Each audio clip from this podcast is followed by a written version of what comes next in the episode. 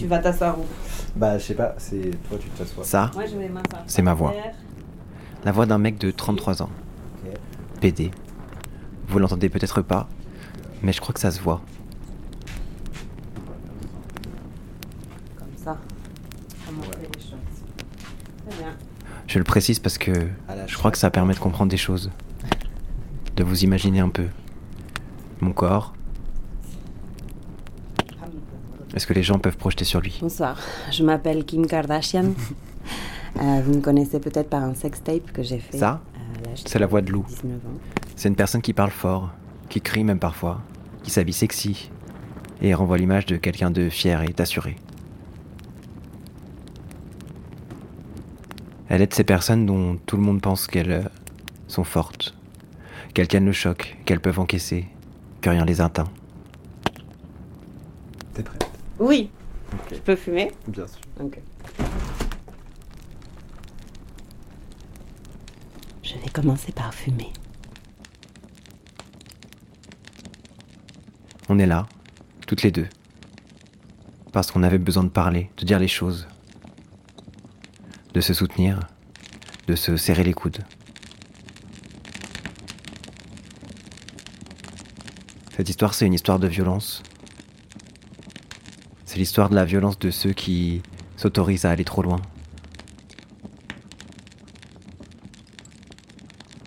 Mais c'est aussi et surtout l'histoire de celles et ceux qui encaissent, qui souffrent, qui survivent tant bien que mal. Et c'est aussi l'histoire de celles et ceux qui n'ont pas survécu. C'est leur force à toutes qui brûle au fond de nous. Je vous laisse l'écouter crépiter un instant. Le temps de décider si vous vous sentez d'écouter la suite ou pas.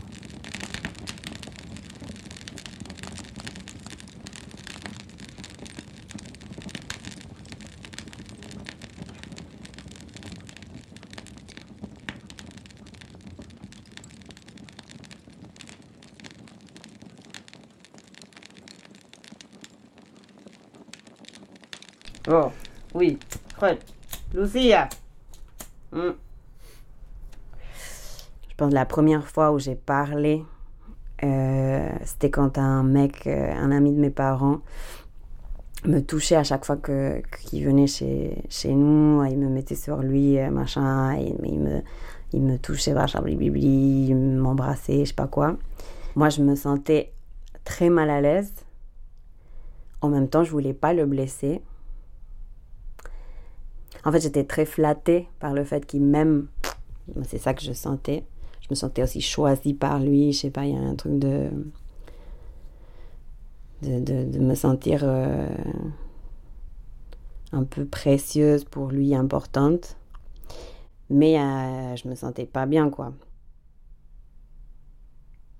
Et j'ai essayé d'en parler à mes parents à leur dire euh, Hmm, ça m'angoisse ou à pas vouloir aller euh, chez lui je pense une fois à un dîner ou un truc comme ça. Et eux ils m'ont dit non mais tu sais euh, lui il est spécial parce que c'est une personne qui va pas bien il a beaucoup d'affection pour toi tu lui fais du bien. Enfin oui il est un peu chelou mais mais bon c'est parce que tu vois. Et du coup hmm, moi, je me suis sentie hyper coupable de d'avoir pensé que c'était un truc mal euh, ou de me mettre dans un rôle de bah vas-y, je lui fais du bien. Continue à me toucher, petit vieux de merde.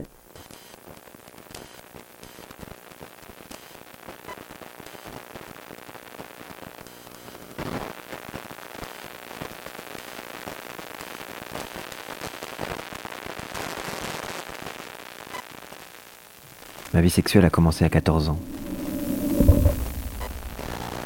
J'étais obsédé par les conneries entendues à droite à gauche, comme quoi il fallait essayer pour être sûr d'être pédé ou pas. Alors j'ai fait ce que je pouvais pour essayer.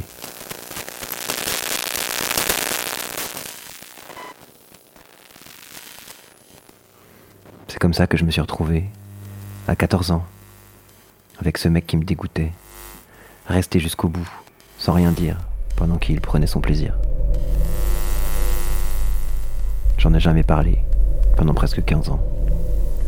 Et j'ai continué longtemps à faire des trucs que j'avais pas envie, à des types avec qui j'avais pas envie, à les laisser me toucher sans jamais m'offusquer.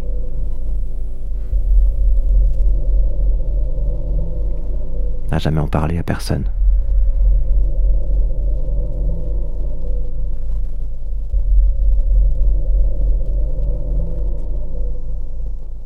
Il y a bah, le moment, je pense, de l'enfance où j'ai essayé de, de dénoncer, mais, mais ça n'a pas passé.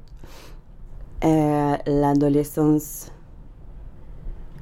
euh, pas de dénonce en fait, vraiment silence.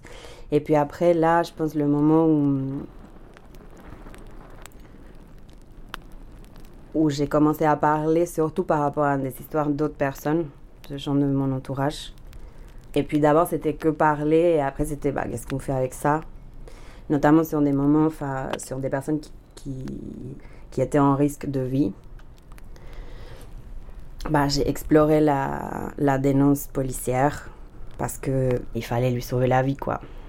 Mais aussi la police en fait ça nous protège pas, ça enfin, c'était n'importe quoi. Quand on a dénoncé à la police, la police était là en non, mais tu sais, euh, c'est la drogue. Et il y a une femme qui a pris la, la, la, dénonce de ma pote et qui, et qui était là. Tu sais, moi j'ai vécu pareil avec, euh, avec mon supérieur ici. Et tu sais, finalement j'ai dû me taire parce que parce que c'est mieux pour pas perdre mon taf. Et des fois, il faut juste aller avec et tout. C'était n'importe quoi.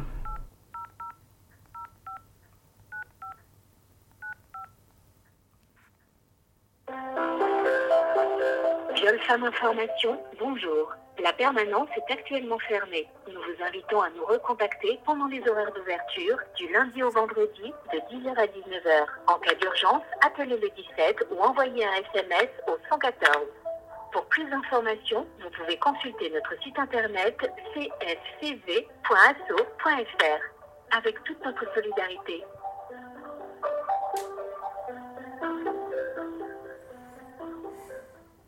Merci et au revoir.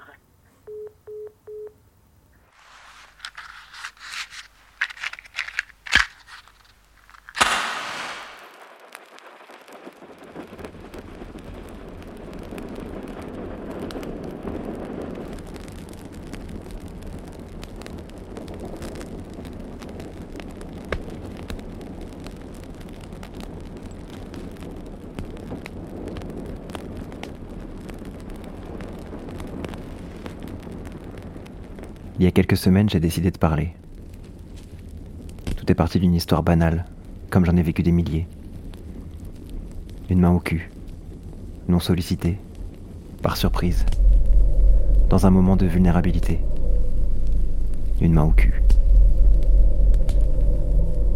J'ai décidé de parler parce que cette main, je la connaissais. Et qu'en se posant sur mon cul, à ce moment-là, elle a brisé quelque chose la confiance que j'avais en son propriétaire et le sentiment d'être respecté comme personne et comme corps. J'ai décidé de parler aussi parce que j'étais pas seul, parce qu'il y en avait d'autres, et parce qu'il fallait que ça cesse. J'ai décidé de parler. Et tout de suite j'ai regretté.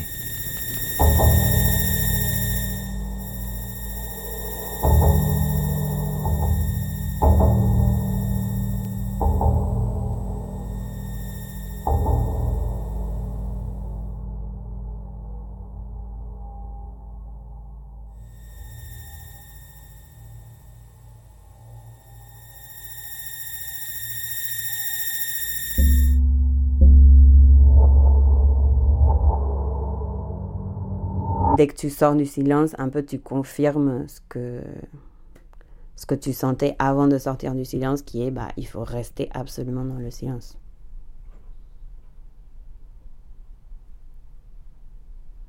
Le, le grand truc du silence, c'est quand même euh, de te convaincre que c'est la bonne voie, que le silence est la bonne voie, parce que dès que tu parles, ta parole est remise en question, ça fout le bordel.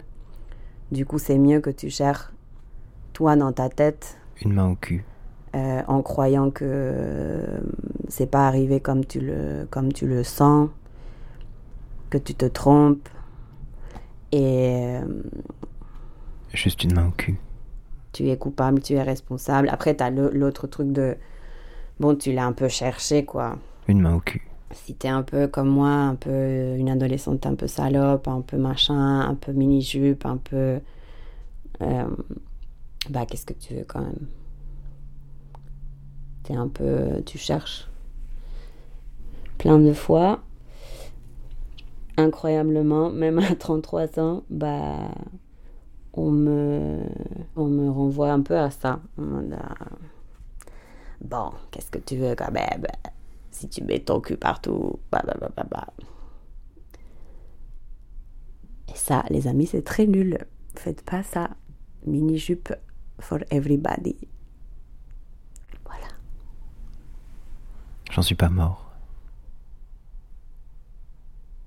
Et je pense ce qui est dangereux, c'est de te remettre dans un truc de silence, de te remettre dans un truc où c'est toi qui te remets en question. Je suis même pas sûr qu'elle me laissera une trace. Cette main sur mon cul. Bah, je me trompe, en fait, je sors cette info et je vais détruire la vie d'une personne. Ce qui s'est pas du tout passé, sa vie n'est pas du tout détruite. Il va très bien d'ailleurs. Mais. Euh, Franchement, ça va rompre le silence, moi, c'est un truc que j'ai jamais pu faire seul, que j'ai jamais pu faire. Euh, j'ai jamais pu arriver à cette conclusion dans ma tête en étant toute seule. Hum, ça a été toujours avec d'autres personnes concernées, avec qui on parle, et, là, j'ai réussi à avoir le truc. Et les gens me poussent à parler, ou moi, je les pousse à parler. J'ai vu pire. Parce que le truc, en fait, qui, qui est très puissant, et le truc tout le temps de non, bah, c'est pas vrai. En fait, je mens. Alors finalement, c'est vrai, je pourrais juste m'en foutre. C'est pas comme ça, j'exagère. Euh, en vrai, ça va. Moi, ça va. Je me lève tous les jours, je fais mes bails, je fais mes trucs. Franchement, ça va. C'est pas que je suis. Euh, Une main sur mon cul. Enfin, je sais pas. C'est pas le trauma euh, Hollywood ou la dépression de l'extrême à un niveau. Enfin, il y a des, des dénis, des, des dissociations qu'il faut qu'on puisse, qu'on puisse continuer à fonctionner normalement, on va dire. Je fais des guillemets dans la radio. La colère dans le bide. Une main sur mon cul. Plus de place dans ma tête. Une putain de main. Sur mon putain de cul. Une main traître. Une main. Sur mon cul il y a une énorme peur de rentrer dans des trucs de euh, ah on va dénoncer cette personne et on va lui jeter des tomates euh, dans la place publique et on va ruiner sa vie et je sais pas quoi je sais pas quoi. Et quelle justice possible en dehors de les des trucs carcéraux et machin.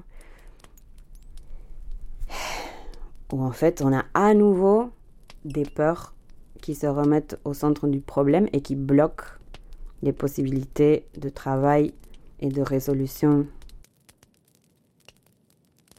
Parce qu'il faut mettre des bombes, parce qu'il faut poser des questions et parler de trucs euh, qui vont mettre mal à l'aise des personnes, parce qu'il y a des bails d'ego, parce qu'il y a plein, plein, plein de trucs. Et. Euh, c'est extrêmement difficile, mais oui, moi, ça m'a fait des trucs de déception très forte de certains endroits. Après, hum, c'est aussi une responsabilité collective.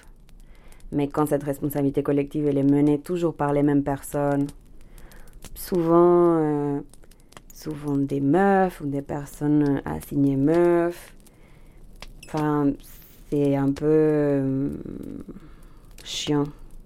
Donc il y a ce truc de bon bah et continue à taffer, mais aussi ce truc de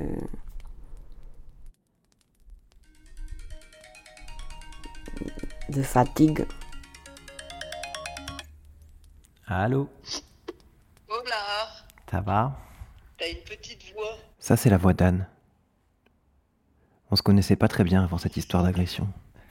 Elle Bon, a- bah, Mais ça nous a rapprochés à toute vitesse. du coup, c'est un peu la loose, Ok. quand même.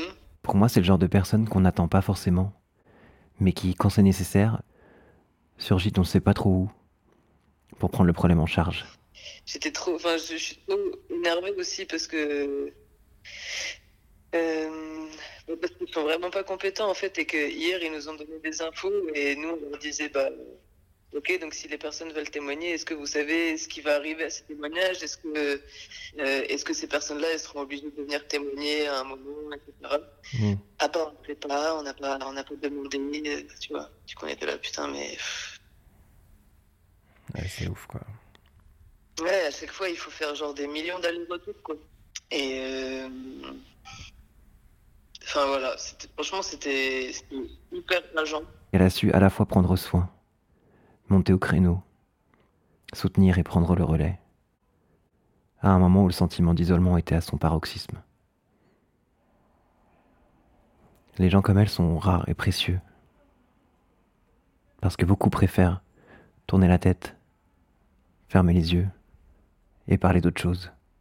Ils sont pas du tout investis dedans, quoi. Ils sont juste investis en mode genre. euh, Enfin, laisser ça loin de moi et gérer votre truc et voilà, quoi. Mais Alors que ce qu'on attend d'eux, c'est nous. Du soutien.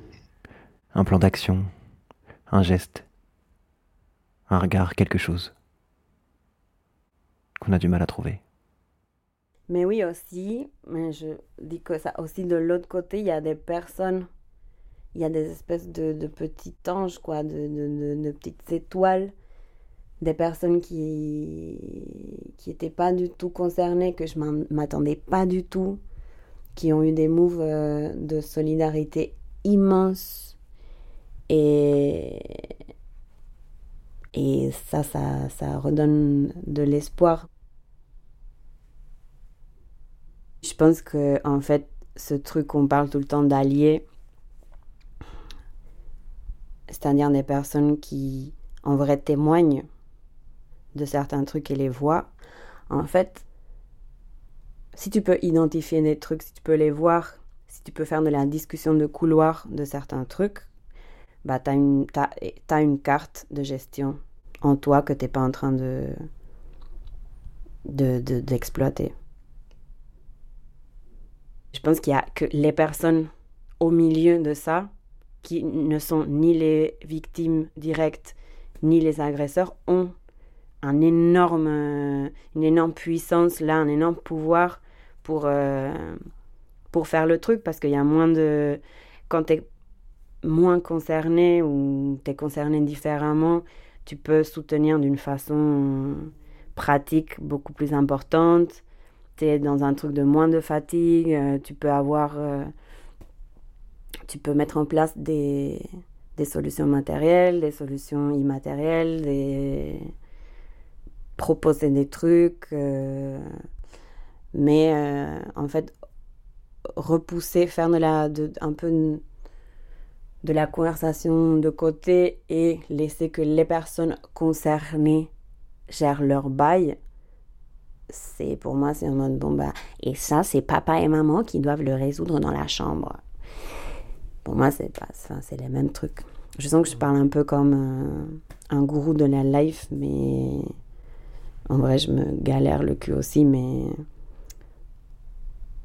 mais bon c'est vraiment pas facile je pense que j'ai été dans beaucoup de situations aussi où j'ai été témoin de trucs et j'aurais pu faire plus, j'aurais pu. Mais bon, c'est essayer. C'est c'est une fois que t'as fait de la merde, euh, t'as pas fait assez dans un truc d'allié et tout, ben. Ne pas, ne pas le cacher non plus, je sais pas.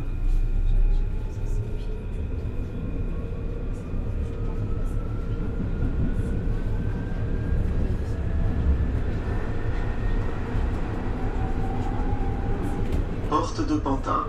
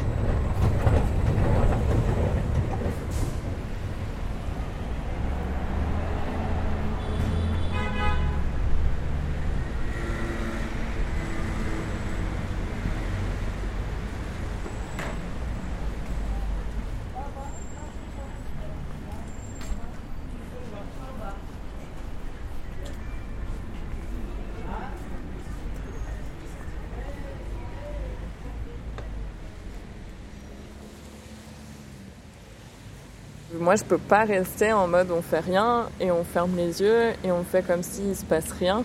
Genre, euh, ça me rend ouf, je sens que je vais péter un plomb. Ça, c'est Adèle. Et elle a pratiquement tout vu, tout lu, tout entendu sur le sujet des violences sexuelles. Je pense que j'ai accompagné beaucoup de personnes. Pas par passion, et, mais parce que c'était euh, nécessaire. Et aussi, oui, en tant que personne qui a subi l'inceste et tout, ça a été un truc dans mon parcours de base. Enfin là, nous, c'est grave la culture du viol et tout, et du coup, c'est comment tu remets ça. Parce que ces lunettes de féministe, mais aussi ces lunettes de survivante, font qu'elle ne peut plus fermer les yeux. En fait, souvent, les personnes sous emprise de violence, il y a un truc d'être renvoyé. Enfin, souvent, la personne qui fait ça te fait sentir comme une merde et te culpabilise à sa place. Du coup, tu prends sa culpabilité de faire des choses.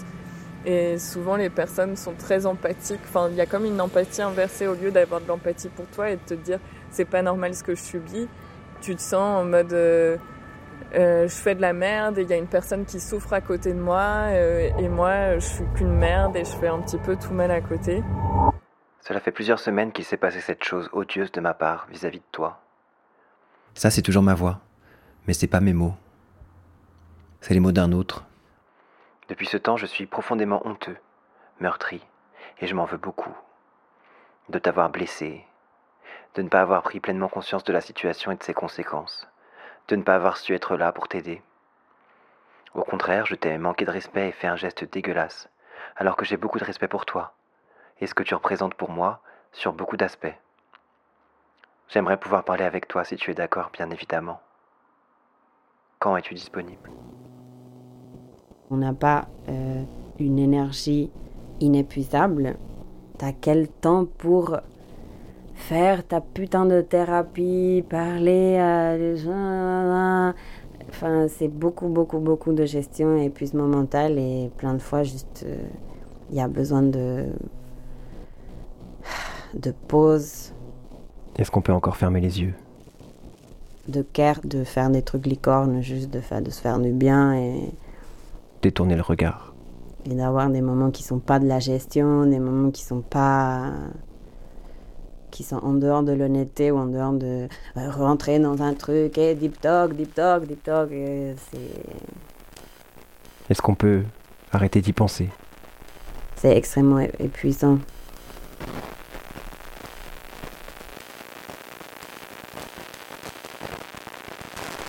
Toujours ces mots, ces images, ce dégoût qui surgissent dans ma tête. Sans prévenir. Et jamais au bon moment.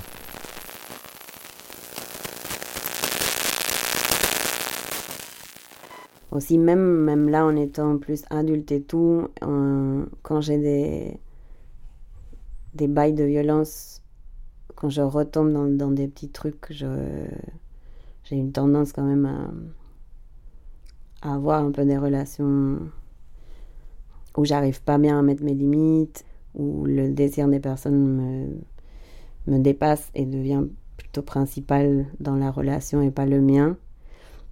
Je me dis c'est quoi mon problème? Pourquoi je me je me remets dans cette situation? Je suis cassée je peux pas relationner euh, relationner avec personne reste euh, et que des amitiés blablabla t'es nul à ça. Mais euh, en fait l'autre jour je parlais avec quelqu'un qui est avec qui, euh, voilà, une personne aussi concernée par les violences sexuelles qui me disait, qui expérimente maintenant une relation sexuelle qu'elle kiffe énormément et qui me disait très émue que elle, elle, elle savait pas, elle pensait pas que son corps était capable de ressentir ces trucs-là, de sentir, euh, de pas être euh, dans un truc euh, enfin de sentir du plaisir, de pouvoir mettre des limites. Et c'est hyper fort parce que ça, c'est un truc. euh, en fait, écouter son histoire m'a fait penser, putain, peut-être que, que c'est vraiment possible de soigner des trucs. Mais du coup, ça, ça donne. Je pense qu'il y a un truc d'espoir qui, qui se perd très vite. tu te sens cassé pour la vie et que voilà, ton corps fonctionne déjà d'une manière, mais que quelqu'un te, te dise, te raconte une histoire où il y a de la résilience, où il y a de la réparation et, et où en fait c'est possible de de faire de construire une sexualité ailleurs que dans la violence ou dans, ou dans la défense ou dans la protection dans la machin c'est oufissime quoi. Ça c'est un truc aussi euh, c'est très puissant. Dans, dans un truc de réparation je pense. On se suffit pas à nous tout seul. Clairement. Voilà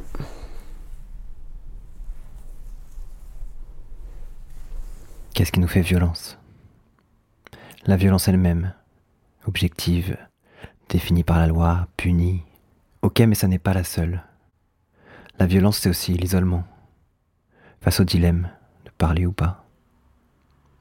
Puis la solitude que l'on ressent, quand une fois que tout est dit, on peut faire la liste de celles et ceux sur qui compter.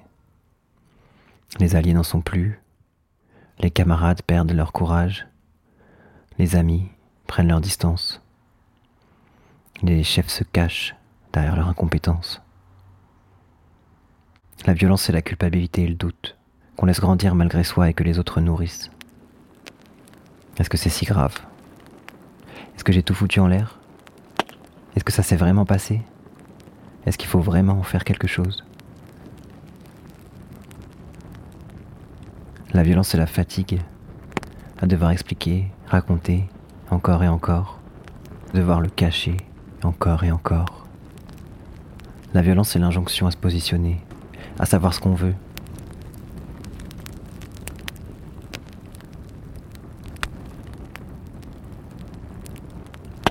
Cette violence-là, personne ne la voit, personne ne la condamne, personne ne la répare.